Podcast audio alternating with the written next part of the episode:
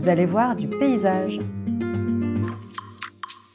Une série de podcasts de l'Institut Paris Région associée à son beau livre Pays et paysages d'Île-de-France.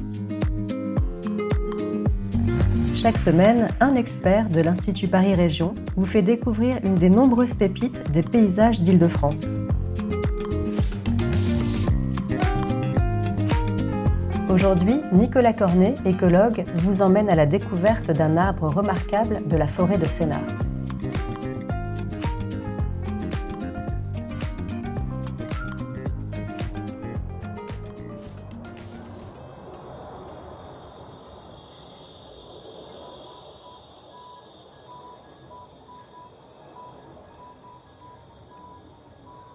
La forêt de Sénart est située à une vingtaine de kilomètres au sud de Paris, dans la Brie, et plus précisément dans le pays mineur de la Brie boisée. Elle constitue un espace de transition entre les espaces périurbains et les plateaux franciliens. Partons maintenant à la rencontre du doyen de la forêt de Sénart, qui est un chêne remarquable âgé de 500 ans. Ça veut dire que lors du sacre de François Ier, c'était déjà une jeune pousse, en 1515. Alors du coup, cet arbre, il a pour lui son âge, et quand on le regarde, on voit vraiment qu'il dénote par rapport aux arbres alentours, qui sont des arbres de gestion forestière élancés, avec des troncs droits, qui vont capter la lumière très haut. Et du fait de son âge, ce chêne, c'est progressivement un peu comme les hommes finalement, voûté, ramassé sur lui-même. Imaginez que le tronc fait 2 mètres de diamètre, donc il faut être à peu près 4 personnes pour en faire le tour. Il s'est creusé en son centre, offrant une cavité sur laquelle se développent des mousses, des champignons, Parfois des nids d'oiseaux, des chauves-souris peuvent s'y implanter. Et ces branches sont tortueuses, horizontales. Il a vraiment tout de l'arbre qu'on peut rencontrer dans les contes pour enfants. Alors qu'est-ce qui fait qu'un arbre est remarquable? Ben, Plusieurs choses. Déjà, son âge. En général, un arbre remarquable est un arbre qui a plusieurs siècles. C'est un critère assez indispensable. Ses dimensions particulières, de hauteur importante, ou la circonférence du tronc, ou le volume de la frondaison. Et ça peut également être aussi une particularité anatomique, un tronc tordu, une branche de travers. Et ce qui est intéressant de remarquer, c'est que dans ce cas-là, c'est un défaut qui devient un critère de sélection. Ou alors parfois un fait historique qui rattache cet arbre à l'histoire locale ou parfois à l'histoire nationale. Un autre critère qui peut permettre d'identifier un arbre remarquable, c'est sa situation particulière, qui le met en évidence. Et ce qui est intéressant avec cet arbre-là, c'est qu'il est dans une situation complètement classique, un œil non pourrait passer devant sans même euh, porter le regard. Et ce qui interpelle, c'est que quand on arrive sur ce carrefour où est implanté ce chêne, on voit une petite barrière en bois qui encercle le tronc. Alors cette barrière a plusieurs fonctions. La première, c'est peut-être de prémunir les promeneurs d'une éventuelle chute de branche, et c'est surtout de préserver euh, le tronc de piétinement qui pourrait mettre en danger le système racinaire de l'arbre.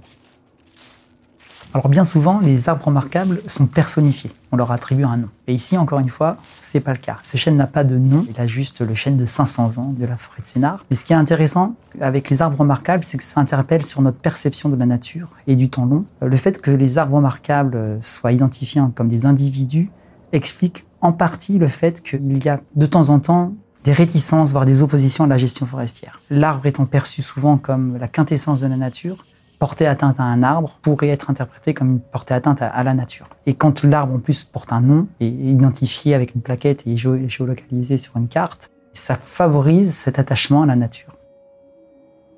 Pour qu'un arbre puisse arriver à avoir 500 ans, il y a une série assez incroyable d'événements successifs euh, qui sont arrivés pour permettre à cet arbre euh, de traverser les siècles.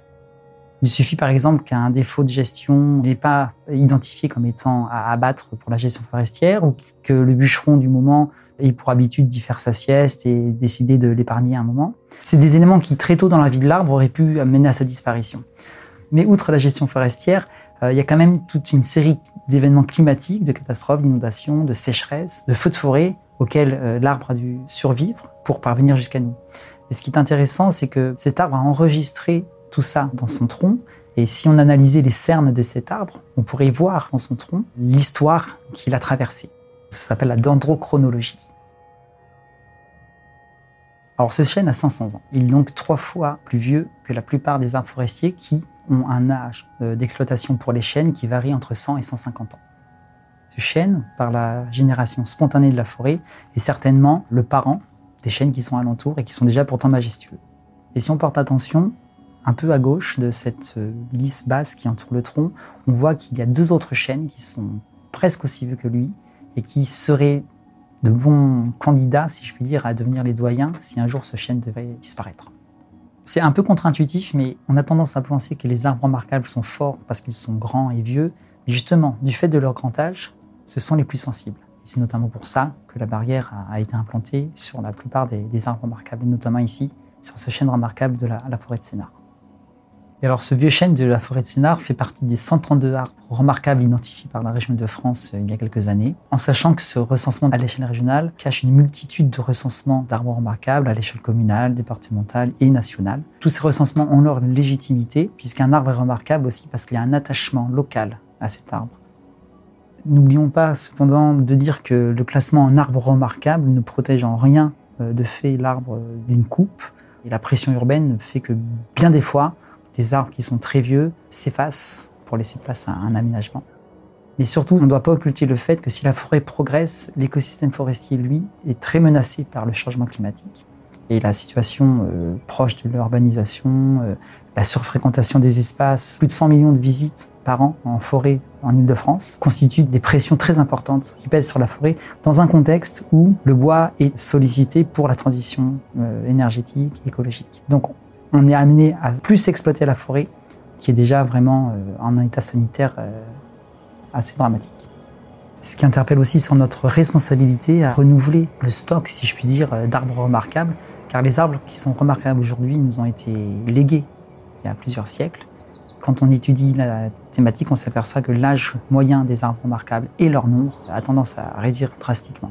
Donc on a une responsabilité, si on veut que demain il y ait des arbres remarquables, à protéger d'ores et déjà les arbres qui sont remarqués et qui ont un potentiel pour être euh, prochainement remarquables.